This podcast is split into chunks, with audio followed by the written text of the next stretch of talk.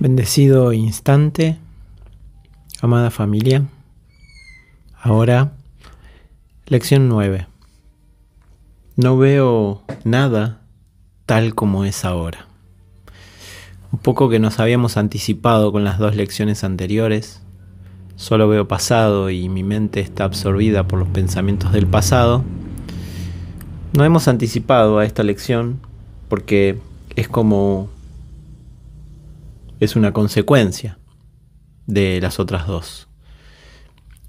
Solo veo pasado y mi mente está absorbida por pensamientos del pasado. Me está diciendo de alguna manera que no veo nada tal como es ahora. Y esta lección hace hincapié en, el entrenamiento y no en el entendimiento, que me parece que es a donde recurrentemente vamos cuando queremos explicar las lecciones. Y entonces, por ahí la intención es compartir experiencia, pero el entendimiento claramente aquí es un obstáculo.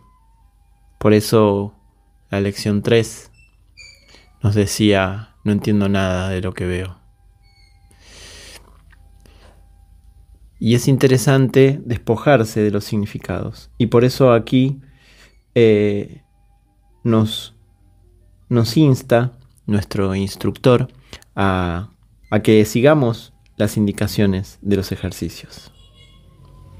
Y es interesante porque nos conoce y sabe que hay muchas resistencias. Es decir, tengo que, que abrirme porque claramente yo estoy ante mis creencias. Entonces, voy a decir, no veo este micrófono tal como es ahora y va a haber una resistencia, porque mi percepción me va a mostrar una cosa y el ejercicio me está indicando otra.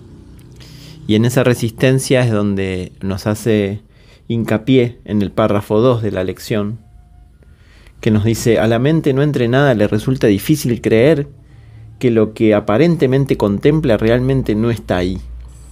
Esta idea puede producir gran inquietud y toparse con gran resistencia, la cual puede manifestarse de muchas maneras. No obstante eso, no excluye el que la apliques. Esto es lo único que se requiere para estos ejercicios o para cualquier otro. Aquí nos está dando una indicación para todos los ejercicios. Cada pequeño paso despejará la oscuridad un poco más y el entendimiento finalmente llegará para iluminar cada rincón de la mente que haya sido despejada de los escombros que la enturbiaban. Es decir, estamos limpiando, estamos ordenando. Y, otra recomendación que nos da para todas las lecciones es que la apliquemos con imparcialidad y que lo incluyamos todo y que nos demos cuenta o observemos por qué lo que excluimos, ¿no? Como darle darle atención, ¿no? Ahí como porque en el párrafo 5 nos dice, hay que subrayar nuevamente que si bien no debes intentar incluirlo todo, tampoco debes excluir nada en particular. Asegúrate de ser honesto contigo mismo al hacer esta distinción. Es posible que te sientas tentado de enmascararla. Aquí nos nos, va abriendo a esa a lo incluyente que es la mente que no está limitada.